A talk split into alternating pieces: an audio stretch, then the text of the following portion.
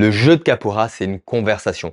Je n'ai pas trouvé de meilleure comparaison pour pouvoir expliquer à quelqu'un qui ne connaît pas encore la capoeira, mais qu'est-ce qu'on est en train de faire au milieu d'une ronde de capoeira Comment on joue la capoeira Parce que il y a l'aspect danse, il y a l'aspect lutte, il y a l'aspect musique, mais réellement la connexion qu'on va avoir avec son partenaire, ce qu'on fait vraiment au milieu, on n'est pas en train de danser, on n'est pas en train de combattre, on n'est pas en train de lutter, on est en train de converser, on est en train de parler, de discuter, de créer un échange avec son partenaire. Il existe plein de façons de jouer la capoeira. Il existe des façons où tu es avec un partenaire et des façons où tu es contre un adversaire. Là, on va partir, on est avec un partenaire.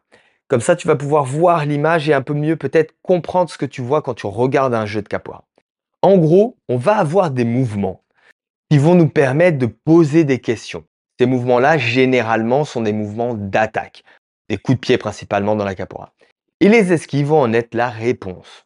Et à partir de là, va se, construire un dialogue, une conversation. Je te pose une question, tu me, poses, tu me donnes une réponse et tu vas me reposer une question et ainsi de suite. Et la comparaison avec vraiment la, conversation, elle est géniale parce qu'elle permet de mettre, d'identifier plein d'aspects qu'il y a dans le jeu de capoeira. Des fois, on va pas avoir beaucoup de vocabulaire, surtout quand on commence la capoeira, on n'a pas beaucoup de vocabulaire. Mais on peut avoir des conversations très intéressantes. Pourquoi je dis ça? Parce que même quand on a beaucoup de vocabulaire, on se rend compte que ben, on utilise peu de ce vocabulaire-là tout le temps. C'est toujours la loi des 20-80, la loi de Pareto. On va utiliser 80% de son temps, 20% de son vocabulaire. Donc il ne faut pas complexer entre guillemets le fait de ben voilà, je suis débutant, je sais pas faire grand-chose, mais même quand tu vas savoir faire plein de choses, tu referas toujours les mêmes choses. Ça c'est normal, il faut se défaire de, il faut vraiment se défaire de, de, de ces pensées-là, de ces idées-là. La conversation, elle va être intéressante parce que, enfin, l'image de la conversation va être intéressante justement pour la connexion qu'on va avoir avec l'autre. Il y en a qui vont avoir des accents différents, il y en a qui vont avoir du vocabulaire différent, il y en a qui vont parler de façon très brutale, d'autres qui vont parler de façon au contraire très euh, très mondaine.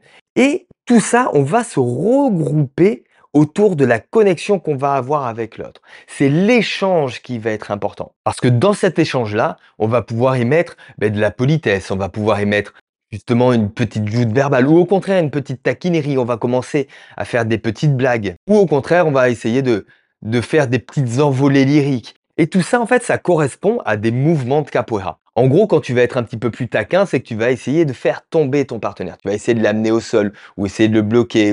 Et au contraire, quand tu vas faire une envolée lyrique, eh bien là, on peut tout de suite, on imagine, ah oui, quand il fait une acrobatie, justement, c'est qu'il a eu cette petite opportunité de faire une petite joute verbale et de montrer à tout le monde bah, son éloquence. Et donc là, tu commences à apercevoir en fait toute la richesse qu'il y a dans le jeu de capoeira. Parce que d'un côté, tu vas avoir le vocabulaire, mais de l'autre côté, il y a comment tu vas utiliser ce vocabulaire-là.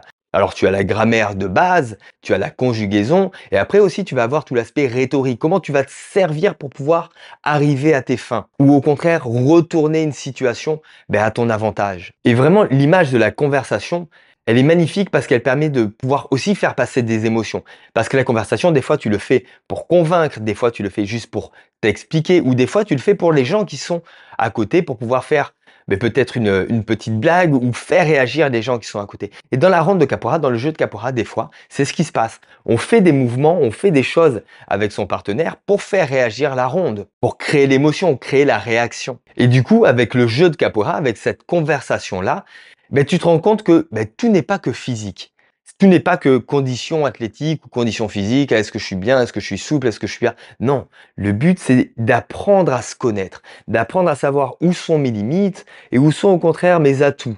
Parce que faut bien se dire un truc, on va toujours avoir des atouts et toujours avoir des limites. Parce que si tu as des limites, c'est que tu as des atouts. Et si tu as des atouts, ben, c'est que tu as aussi des limites. Et du coup, ce qui est intéressant avec le jeu de capoeira, c'est que tu vas apprendre à mieux te connaître à mieux te cerner, à mieux savoir ben, où sont tes capacités et où sont au contraire tes restrictions. Et c'est pas quelque chose qui va être positif ou qui va être négatif. Ça se trouve, ta plus grande limite va être ton plus, va devenir ton plus grand atout. C'est-à-dire que par exemple, si tu es vraiment très raide, et eh bien justement, quand tu vas poser une question, donc quand tu vas donner un coup de pied, tu vas forcer ton partenaire à se baisser de plus en plus pour pouvoir ben, te fournir une réponse adéquate. Et du coup, il va devoir faire beaucoup plus d'efforts après pour pouvoir revenir et te retourner une question. Et en ça, on peut faire ben, d'une limite un avantage. Donc là, tu commences à voir pourquoi toujours dans la capoeira, on te dit on n'a pas besoin d'être souple. Parce que la condition de la conversation, c'est pas le vocabulaire que tu as, mais c'est comment tu vas t'en servir tout simplement. Et ça, c'est le rôle du prof, c'est le rôle de l'apprentissage de la capoeira. Et si bien sûr tu as envie d'aller un peu plus loin, eh bien on va justement travailler cette souplesse-là, on va travailler peut-être la syntaxe. Et du coup, pour pouvoir avoir une belle conversation avec l'autre, c'est important de savoir s'écouter soi pour pouvoir écouter l'autre. Si je ne sais pas m'écouter moi, ça va être très difficile de pouvoir écouter l'autre. Et dans la conversation, justement, le jeu de capoeira, j'aime pas moi quand c'est un débat, quand les deux essaient d'avoir raison. Je trouve que c'est là où, où on perd toute la magie du truc. Le but, c'est d'avoir le plus, comme les jeux d'improvisation, où le but c'est toujours tendre la main à l'autre, toujours donner la possibilité à l'autre, mais d'aller un peu plus loin dans l'improvisation, d'aller un peu plus loin dans l'improvisation pour voir ben, au final où on est allé, jusqu'où on peut aller. Et moi, c'est ce qui m'anime dans le jeu de Capora. Quand je joue avec quelqu'un qui essaye d'avoir raison, c'est-à-dire quelqu'un qui essaye ben, de montrer qu'il est efficace ou qu'il est plus fort que moi et compagnie, généralement, j'arrête, je tends la main, bravo champion, allez, on passe à autre chose, quoi.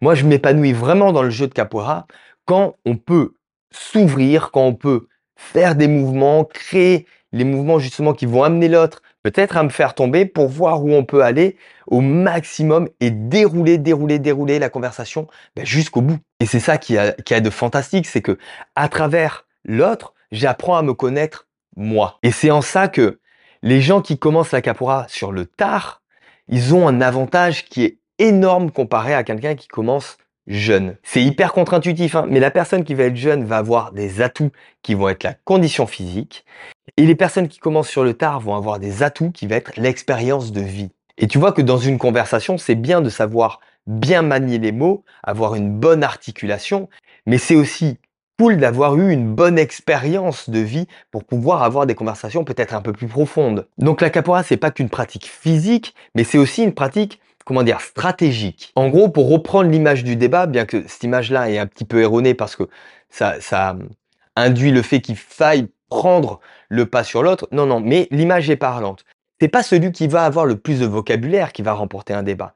C'est celui qui va être le plus convaincant. Et celui qui est le plus convaincant, il est parce qu'il se connaît le mieux, parce qu'il sait comment aligner ce qu'il dit avec ce qu'il fait. C'est celui qui arrive à optimiser le mieux ses atouts et ses limites. Donc c'est celui qui se connaît le mieux. Et c'est en ça que la capora, c'est un défi physique, certes, mais pas que.